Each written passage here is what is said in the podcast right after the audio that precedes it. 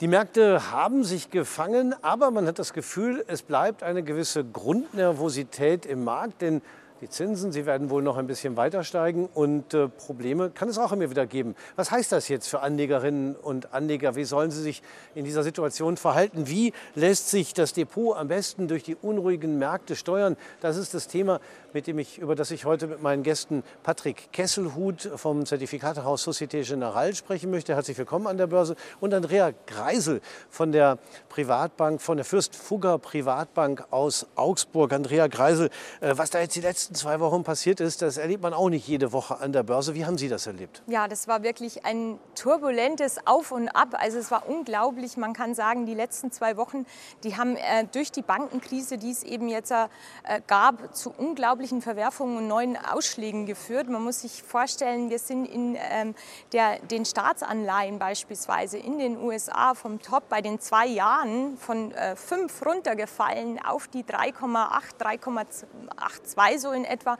Und das sind Ausschläge, die sind enorm. Also da wird sichtbar, wie nervös der Markt war und wie verunsichert äh, doch das Ganze war. Aber ähm, also die US-Behörden haben super schnell reagiert und es war jetzt auch so, dass ähm, ja die Entscheider bei dem Deal mit der Credit Suisse und der UBS wirklich souverän reagiert haben. Und das stabilisiert jetzt die Lage mittlerweile wieder. Ja, ist das Vertrauen, Patrick Kesselhut, wieder zurück im Markt?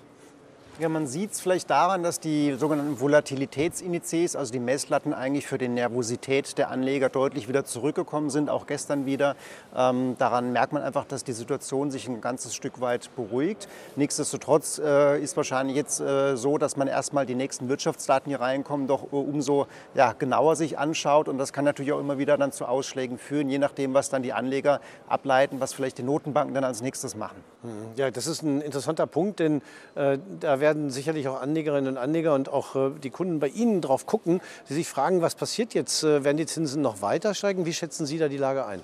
Ja, also es ist tatsächlich so, ähm, wie es Herr Kesselhut gesagt hat, in diesem aggressiven Zinszyklus der Notenbanken, in dem wir uns befinden, da hat wirklich jede Nachricht, egal ob von Inflationsfront oder auf der Wachstumsseite oder jetzt auch von der Bankenfront, enorme Sprengkraft. Und das wird sicherlich dazu führen, dass uns die Zinsentscheidungen der Notenbanken wirklich die nächste Zeit an den Märkten belasten können, in die eine oder in die andere Richtung natürlich, auch wenn es von Seiten der Notenbanken etwas gemäßigtere Töne gibt, dann äh, ist natürlich auch das Aufwärtspotenzial wieder da.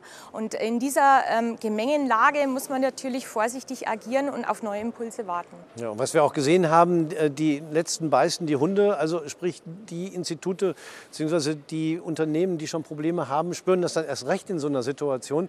Ähm, wenn man sich mal die Bewertungen der Märkte anguckt, äh, da kann man ja auch ein bisschen was ablesen. Äh, Patrick Kesselhut, was, was, was muss man da feststellen? Sind die zu teuer oder haben die jetzt ein vernünftiges Niveau erreicht? Ja, man muss vielleicht unterscheiden zwischen USA und Europa, speziell Deutschland. In den USA ist es so, dass die Bewertungen da eigentlich auf so einem langfristigen Durchschnitt liegen, also relativ hoch eigentlich gesehen, auch anhand des Zinsumfeldes, was wir haben. In Deutschland war das bis vor kurzem auch der Fall. Da war der DAX auch in so einem langfristigen Durchschnitt bewertet. Das hat sich aber mit dem ähm, ja, Weggang von Linde eigentlich geändert, weil Linde eine Aktie war, die größte Aktie im DAX mit knapp 10 Prozent Gewicht, die relativ teuer war. Äh, und die ist sozusagen rausgegangen und das Verbleibende sozusagen ähm, ja, Geld, wenn man so will, im Indexpunkten gerechnet. Das wurde umverteilt dann auf die äh, verbleibenden Firmen und diese waren deutlich günstiger als Linde. Von daher ist der DAX durch diese, durch diese Rotation, sage ich mal, günstiger geworden, aber natürlich nur rein technisch bedingt erstmal.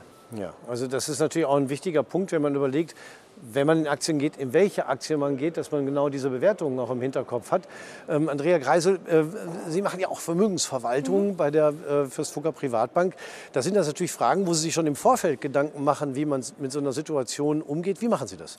Ja, also tatsächlich, äh, wie eingangs erwähnt, wir sind momentan vorsichtig positioniert. Wir sind noch ähm, ja, verhalten optimistisch für den weiteren Jahresverlauf, gehen aber von einer erhöhten Volatilität aus. Und deswegen setzen wir nach wie vor auf Value-Titel, auf sogenannte ähm, Qualitätstitel mit äh, soliden Geschäftsmodellen, mit wirklich ähm, guten Dividenden und ähm, setzen da eben auch an volatilen Tagen auf die Stabilisation im Portfolio mit diesen defensiven Titeln.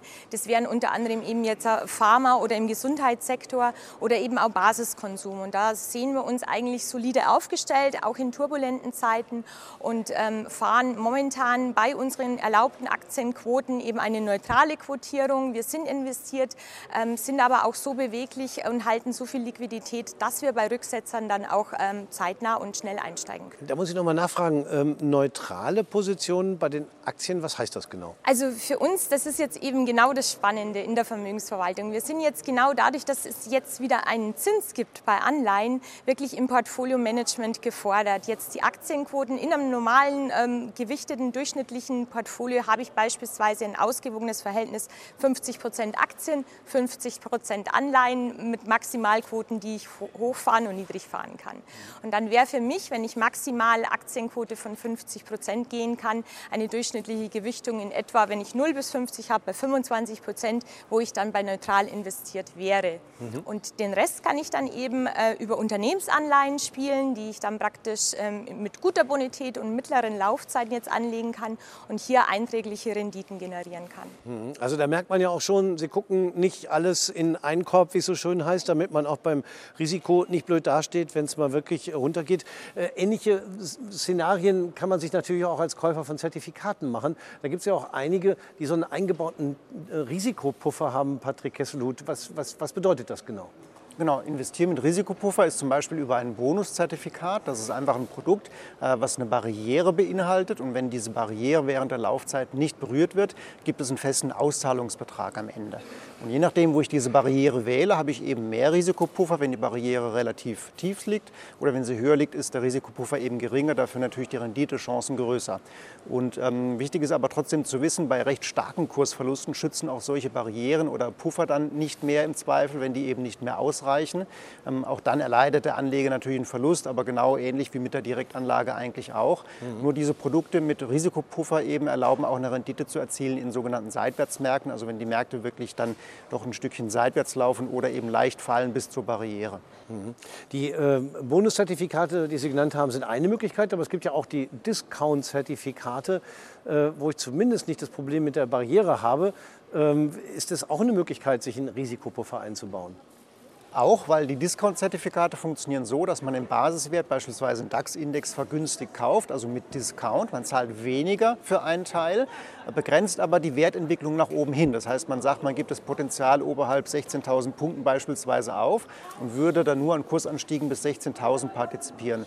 Man kann natürlich diese Höchstgrenze, diesen sogenannten Cap, auch tiefer legen, 14.000 Punkte, dann würde man nur bis 14.000 Punkte an Wertentwicklungen teilnehmen. Dafür hat man aber den Basiswert günstiger bekommen und dieses günstiger bekommen, diesen Rabatt, den man hat, das ist dann hier der Risikopuffer. Nun ist ja das Schöne an der derzeitigen Situation, wenn wir es mal von der positiven Seite sehen, es gibt wieder Zinsen ähm, und die kann man ja auch nutzen. Also ein klassischer Sparer hat immer schon auf Zinsen geguckt, das hat man irgendwie nur die letzten zehn Jahre vergessen, weil es gab keine. Ähm, wie nutzen Sie das äh, zum Vorteil der Anlegerinnen und Anleger?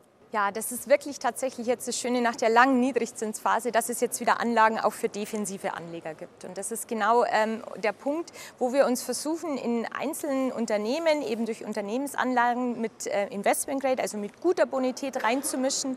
Wir bevorzugen da mittlere Laufzeiten, also nicht zu lange, solange das Zinsumfeld noch so unsicher ist. Also von daher mittlere Laufzeiten mischen aber gleichzeitig auch ähm, beispielsweise die genannte zwei Jahre US-Dollar Staatsanleihe bei denn die hat die beste Bonität und ähm, das sehen wir momentan eben auch als interessante Beimischung. Sollte auch der Dollar etwas unter Druck geraten, ähm, wir sehen die Range ähm, bei ja, bis zu 1,10 so ein bisschen im US-Dollar begrenzt, dann haben wir trotzdem noch einen Mehrwert im Zinsgap zu Europa erreicht und ja. erzielt. Genau. Sie haben so bewusst gesagt, eher die kürzeren Laufzeiten. Äh, das sagen Sie ja nicht einfach so. Es hat ja einen Hintergedanken. Warum ist das so wichtig im Moment? Ja, das ist nämlich dieses Zinsumfeld der Notenbank getrieben. Und man hat eben jetzt gesehen, wie hoch diese Schwankungen sind. Und die kann ich mir dieses äh, Durationsrisiko, dieses Laufzeitenrisiko eben dadurch begrenzen, dass ich nicht zu lange gehe. Man kann die Zinskurve natürlich spielen, aber dazu müssen wir jetzt einfach noch das Wording mehr abwarten der Zentralbanken, wie sich das im Laufe des Sommers weiterentwickelt. Und äh, von daher sehen wir uns mit mittleren Laufzeiten ganz gut aufgestellt. Ja, das ist ein, eine Fristigkeit, die bei den Zertifikaten in der Regel eh meist nicht überstiegen wird. Oder spielt es da bei Zertifikaten auch eine Rolle? Ja, man kann natürlich diese Zertifikate kaufen mit Laufzeiten von sehr, sehr kurz, wenigen Wochen, Monaten bis zu einem Jahr, anderthalb. Viel länger gehen die Laufzeiten dann hier nicht. Man muss natürlich sehen, dass man auch dieses Barriererisiko eben während dieser Zeit trägt. Das heißt, das sollte man schon einschätzen können, was für einen ja, vielleicht maximalen Verlust äh, traue ich dem Markt, dem DAX beispielsweise zu, eben bis zum Laufzeitende. Wobei man diese Produkte auch nicht bis zum Laufzeitende halten muss. Also man kann die jederzeit, weil sie eben börsentäglich handelbar sind, auch äh, wieder verkaufen. Mhm. Und ähm, nun sind ja Zertifikate eigentlich äh, auch Inhaberschuldverschreibungen, rein juristisch zumindest. Ähm, Inhaberschuldverschreibungen gibt es aber auch von Unternehmen, das haben Sie gerade auch genannt. Und äh, da würde ich gerne noch mal nachhaken. Sie sagten einmal Staatsanleihen, äh, beste Bonität und auch Unternehmensanleihen. Aber dann nehme ich mal an, schauen Sie auch darauf, dass Sie die beste Bonität ja. Investment Grade haben. Ja, genau. Ähm, aber Trotzdem lässt sich ein bisschen mehr an Zins rausholen bei Unternehmensanleihen, oder? Ja, natürlich. Also das ist äh, nochmal ein Spread, also ein Aufschlag auf mhm. die normalen Staatsanleihenkurven drauf, die sogenannte Spreadkurve. Und je nachdem, wie hoch das Bonitätsrisiko des Unternehmens ist, gibt es dann eben noch einen Aufschlag zu den Staatsanleihen obendrauf. Und mhm. da kann man dann, denke ich, ähm, mit Blick auf die nächsten Jahre doch schöne Returns erzielen, dass man dann doch auch bei mittleren Laufzeiten irgendwo bei 4% Return rauslaufen könnte aus, mhm. auf der Anleihenseite. Ja. Also das ist ähm, traditionell eben gute Unternehmen, die auch im DAX vertreten sind, die da eben mit ihren Anleihen draußen sind. Und das ist ähm, auch mit Blick auf Hold to Maturity, also bis zur Endfälligkeit zu halten, dann auch äh, kein großes Risiko für den Kunden. Ja, wie sieht es aus mit Investments in Edelmetalle? Da gibt es ja viele Anleger, die ja. das gut finden. Ja, also wir, sind, wir gehören da auch dazu. Also ja. wir sagen tatsächlich, dass Gold als antizyklischer Stabilisator im, in einem ausgewogenes Portfolio gehört. Also äh, das heißt, es ist eine Art, das hat man jetzt wieder gesehen bei den Turbulenzen, es ist eine Art Versicherung. Mhm. Und die möchten wir einfach mit im Portfolio beimischen als sicherer Hafen, auch wenn sicherlich der Goldpreis jetzt auch an Volatilität zunehmen wird. Denn Gold ist nicht verzinst. Jetzt, wenn die Zinsen weiter steigen, gerät der Goldpreis natürlich auch mit unter Druck. Ähm, aber tendenziell ist es einfach die Rückversicherung, die wir im Portfolio eben haben wollen. Ja, also der, der genau. letzte Stabilitätsanker, den man hat. Genau. Und in den letzten Wochen überraschenderweise auch sehr positiv. Ja. Gold hat sich nach oben bewegt und damit ist Gold äh, spätestens da, auch vorher schon, natürlich auch immer ein Thema für Zertifikate, Anleger und auch Trader, äh, gehört mit zu den beliebtesten Basiswerten, oder? Genau, also Gold äh, ist meistens so unter den Top 5 der beliebtesten Basiswert und spielt eben dann seine Stärken aus, wenn so mal kurze, jetzt fast schon systemische Krisen wie jetzt in den letzten ein, zwei Wochen waren, äh, der Fall sind. Da merkt man wirklich, da, wenn die Nervosität dann dort im Finanzbereich auch durchschlägt, dass dann Gold entsprechend davon profitiert. Äh, ansonsten ist natürlich aber auch ein Basiswert, der vom Euro-Dollar abhängig ist. Also der We Wechselkurs beeinflusst auch hier den Goldpreis erheblich. Und das Schöne ist dann bei eben Zertifikaten, kann man auf diesen Goldpreis auch setzen, auch währungsgesichert beispielsweise, sodass man nur die Veränderungen im Gold dann erfährt und nicht die Wechselkursveränderungen noch mit. Ja, also es gibt äh, viele Möglichkeiten, wie man durch eine solche Situation steuern kann. Und entscheidend ist eben auch die Chancen zu sehen. Ich bedanke mich für das Gespräch. Andrea Greisel von der Fürstfugger Privatbank und Patrick Kesselhut von der Societe Generale. Meine Damen und Herren, bei Ihnen bedanken wir uns recht herzlich fürs Zuschauen.